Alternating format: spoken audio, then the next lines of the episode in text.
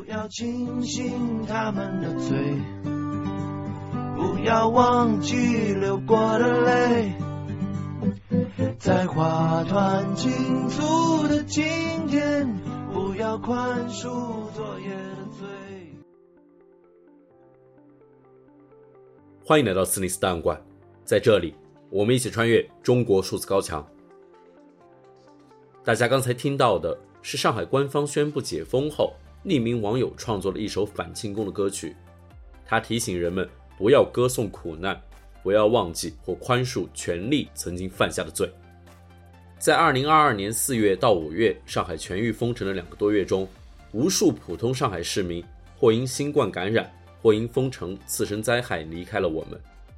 然而，在官方的记录中，他们中的多数人没有名字。甚至从未被提及。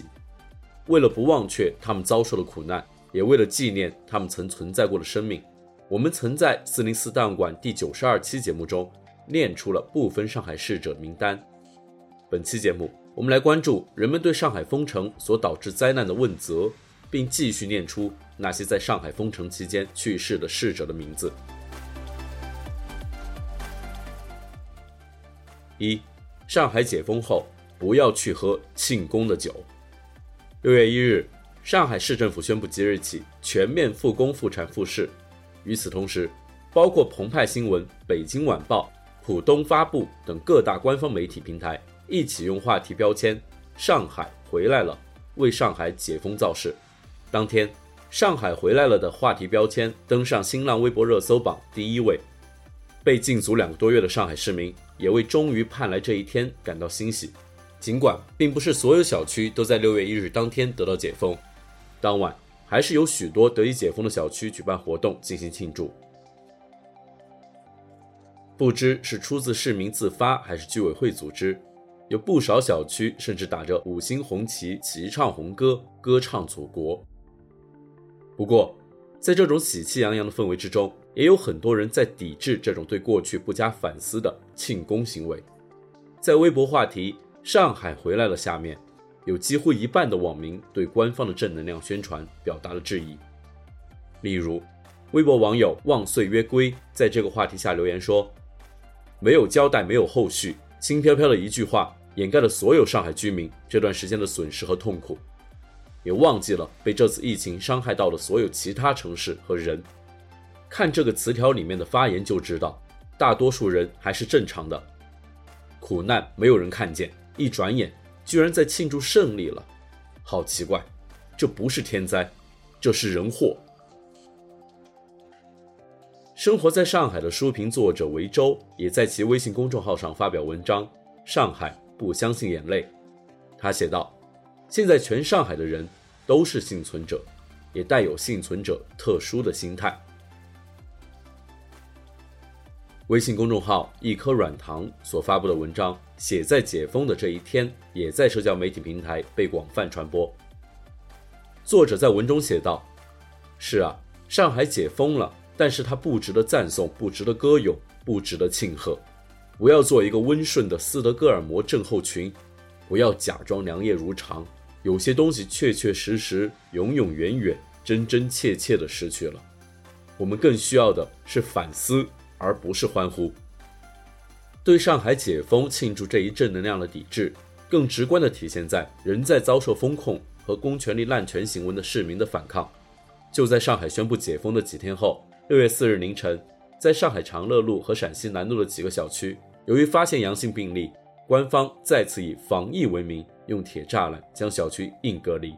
在经历了两个月的强制封控之后，这一次居民们不再被动接受。而是选择了反抗。六月六日，不仅有居民手持音箱循环播放反抗话语，还有人向试图镇压反抗的大白竖起了中指。请帮我们小区做个见证和传播。我们遭受了未知权力的强迫和流氓式的对待。我们是长乐路三三九弄小区以及陕西南路幺八六弄、幺八八弄小区的居民。望听到、看到的朋友们帮忙发声，停止相关部门权力滥用。四号凌晨，对我们小区进行了违法违规、私自围栏囚禁的操作。当晚，不明群体进入小区，身着大白伪装，不露脸、不报部门姓名的人群，多次挨家挨户暴力砸门，直至深夜，不明缘由，威逼利诱，连哄带骗，欲转移全小区的居民。一位过路的老人试图劝解年轻人放下中指，而画面外一名男子说：“老年人是这样，一他都不站出来就没希望了，知道吗？他监狱能关一万个人，关不了一百万个人，知道吗？”二，我们有权知道真实而详实的数据。尽管上海已经宣布解封，人们却没有渠道获知在两个月封城期间不幸去世的逝者名单。六月三日。生活在上海的中国知名网络作家树下野狐发布了一条微博，他说：“既然上海政府宣布已经获得奥密克戎防疫的阶段性胜利了，作为上海市民之一，我希望能详细公布过去三个月里所有不幸去世的人们的名单，并且注明每一个人死亡的原因。同时，我希望能详细公布重症病人的治疗方案，并明确地告知公众，方舱里的广大阳性患者是不是真如许多转阴者所宣称的。”仅需一周左右的休息即可无药自愈。奥密克戎让两千六百万上海市民付出了如此惨烈代价，并给整个中国造成如此巨大的影响。我们每一个人都有权知道上述真实而详实的数据。六月十日，微信公众号“东方之风”发布了一篇题为《二零二二年春夏上海五百八十八例新冠感染死者分析》的文章。在文章中，作者对官方发布的数据进行了分析。他说。如果从四月一日算起到五月三十一日为止，是两个整月，期间新冠本土确诊病例五万六千四百五十五例，本土无症状感染者五十五万六千二百四十五例，合计本土新冠感染总数六十一万两千七百例，新冠死亡病例五百八十八例，死亡病例占本土新冠感染总数的百分之零点一，而这五百八十八名死者的平均年龄约八十二岁。大部分都是八十岁以上的老人。综合官方通报，这些病例死亡的直接原因都是基础病。作者还指出，从四月一日至四月十六日，正是上海新冠感染人数的高发期，期间本土感染人数达到二十九万三千四百八十二例，占四至五月两个月本土感染总数的百分之四十七点九，但却没有发生一例死亡。五百八十八个新冠感染者死亡病例。全部发生在感染高发期之后的四月十七日至五月二十六日一个多月内，而四月十七日则是上海政府要求超过六十五岁的感染者也要一律实行应收尽收、应转尽转的日子，而临时搭建的收治这些老人的方舱医院或隔离点，无论是生活条件还是医疗护理条件，都无法满足这些老人的需求。尽管没有，也无法获知相关的直接证据。但作者还是提出质疑，他说：“这是不是等于说强行转运造成这五百八十八例新冠感染者离世？”很快，这篇文章就遭到了官方审查机器的删除。三，继续念出上海逝者的名字。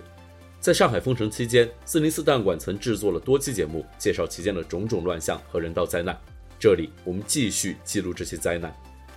上海封城初期，在某小区，一位九十岁的老人突发心脏病后，耽误了四天才得以进入医院，并最终因为错过最佳抢救时间而去世。根据他的子女随后在小区微信群的发言证实，在老人突发心脏病后，他们花了两天时间找医院，一天时间按照要求做核酸，并用十个小时才叫到幺二零救护车。三月底。上海的一位只有三岁的小女孩，也是因为错过了最佳抢救时间而离世。根据小女孩的父亲的描述，在发现小女孩生病后，他们打车直奔北京西路儿童医院，却发现整个发热门诊都停诊关闭，而仅仅是因为小孩发烧，普通门诊都不给挂号。随后，小女孩的父母带着她辗转万源路儿科医院，可这家医院也因为疫情全部封控。在他们终于到达泸定路儿童医院后，经过了漫长的排队、核酸检测、办理住院手续后，最终因为错过了最佳医治时间，年仅三岁的小女孩还是离开了这个世界。在上海浦东，一位老人从三月底上海封控开始，就因为尿结石在家痛苦不堪，病情持续半个月后，在家人的反复申请后，居委会才同意老人出小区就医。然而，就在其家人开车去医院时，浦东新区道路封闭，官方不让通行。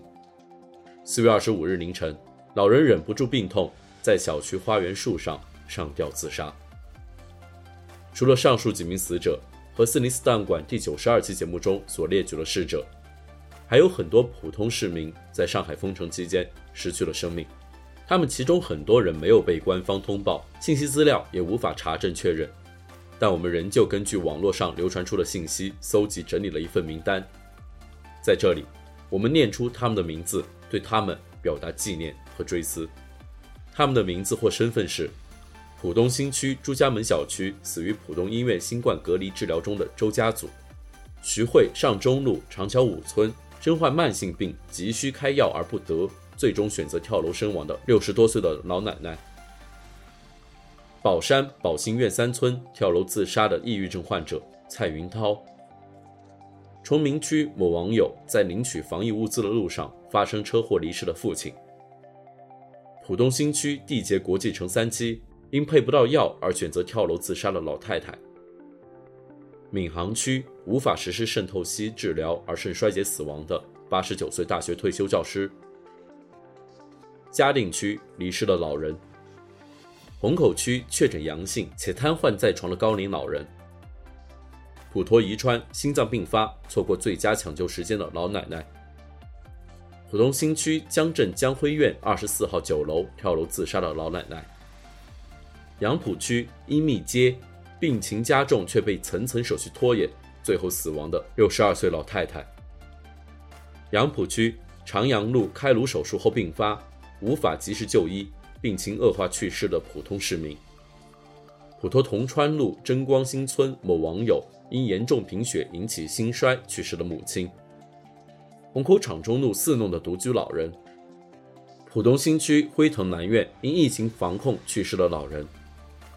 浦东新区花墙村因肠梗阻被医院拒收导致错过最佳抢救时间而去世的七十五岁的朱凤芳，上海杨浦区四小时全程求医无果。最终去世的复旦大学外文学院已退休教授于慧中，浦东新区七山路打不通幺幺零幺二零电话，错过抢救时间离世的老人，中国著名作曲家朱建尔先生的夫人舒群，徐汇区东安二村被三家医院拒收延误治疗骨折失血过多去世的苏成坤，浦东新区老港镇脑出血的老人。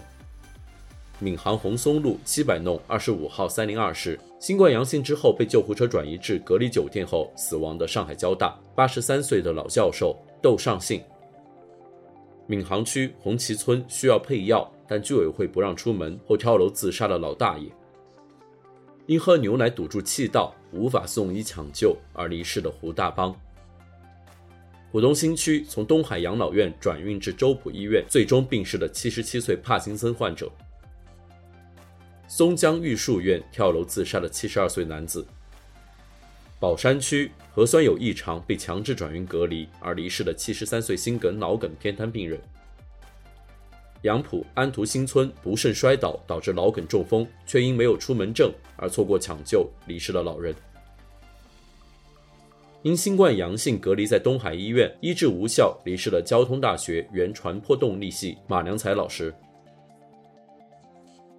青浦区在隔离酒店电梯间昏倒，错过抢救时间而离世的高玉荣；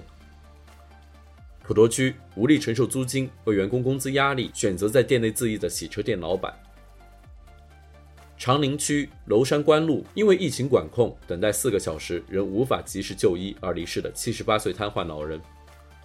浦东新区航头镇在等待救护期间死于窒息的哮喘病患者。封控期间，在小区内投河自尽的九十岁老人，因哮喘发作打幺二零救护车被要求提供街道公证而不幸离世的上海东方公证处资深公证员于洪三，因无核酸报告而被医院拒诊后离世的瘫痪的聋哑老人，普陀区被封闭管理最终选择割喉自杀的癌症晚期病人，某养老院因氧气瓶断供而缺氧死亡的三位老人。徐汇安福路被强制转运，最终离世的张天雄老人；闵行区浦江镇等待幺二零过程中离世的癌症患者史仲林老人。徐汇天等路南公馆养老院被居民拍到尸体被转运的十九名老人。黄埔区因劳累突发脑溢血而离世的小区保安钱师傅。微博网友时光弯曲了叔叔。徐汇东汇花苑心脏病突发，耽误了四天才得以进入医院，最终去世了九十岁老人。普陀区桃浦路某网友因高烧而被医院拒收，最终离世的父亲。过劳猝死了小区物业经理陈立明。在测试阳性后不堪压力跳楼身亡的一位高龄老人。静安区防控时期死于脑溢血的七十九岁老人。浦东新区德州二村养老院转运至周浦医院最终离世的九十三岁老太太。虹口天宝路突发心脏病耽误救治，最终离世的老人。浦东新区柳云新村摔了一跤却被幺二零拒收，最终离世的老人。某网友在封控期间因心梗离世的五十岁友人。普陀昌化路休克多时，因家中有阳性患者被幺二零拒收，耽误救治去世的老人。静安区十院附近。发生车祸，头部受伤流血，打幺二零后一小时，救护车仍未到达。待救护车到达后，被宣布死亡的一位外卖小哥。血透后感到不适，拨打幺二零无响应，错过抢救时间而离世的老人。因无法得到足够透析治疗而去世的尿毒症患者。上海交通大学医学院附属第九人民医院因操劳过度突发心血管意外离世的愧刚主任。怀孕八个月，从早上十点大出血晕倒，一直到晚上十点胎儿取出，最终双双离世的孕妇和胎儿。因身患肾结石，疼痛了一个月得不到治疗而自杀的老人。被强制转运后不明原因死亡的微博网友想念爸爸的小张的父亲张启文。检测出阳性后居家一个月，被要求必须去方舱，最终自杀的九十五岁高龄老人。过劳猝死的志愿者孟庆功，青浦区大营镇跳楼身亡的一男一女。青浦区五浦会地区七号楼跳楼自杀的老人，因患有尿结石，半个多月痛苦不堪，却被拒绝就医，最终因无法忍受病痛而自杀离世的老人。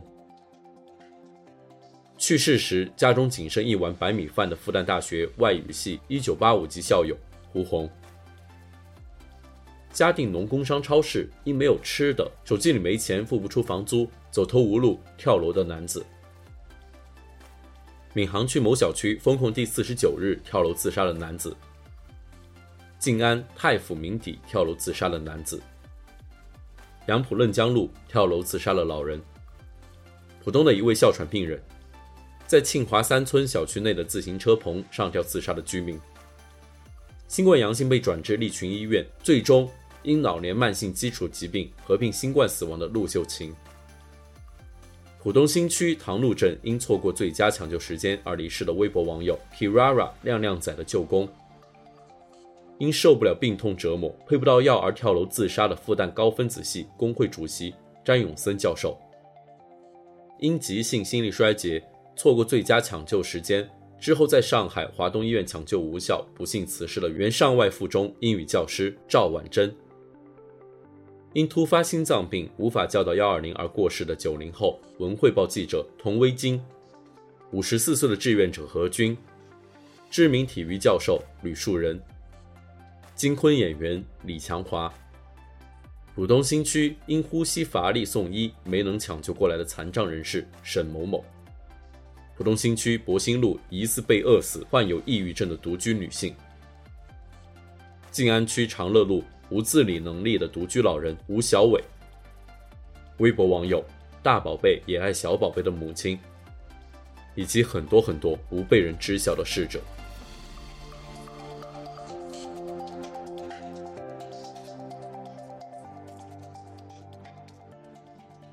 不要去喝清浓的酒，在寻找闪烁的今天，不要放下没报的仇，不要轻信他们的嘴，不要忘记流过的泪，在花团锦簇的今天，不要宽恕。中国数字时代 CDT 致力于记录和传播中文互联网上被审查的信息，以及人们与审查对抗的努力。欢迎大家通过电报 Telegram 平台向我们投稿，为记录和对抗中国网络审查做出你的贡献。投稿地址请见本期播客的文字简介。阅读更多内容，请访问我们的网站 cdt.media。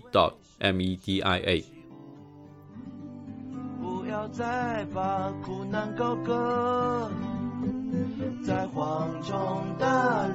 的今天，不要害怕，保持沉默，不要洗去嘴角的血，不要治愈镣铐的伤，在皆大欢喜的今天，不要平。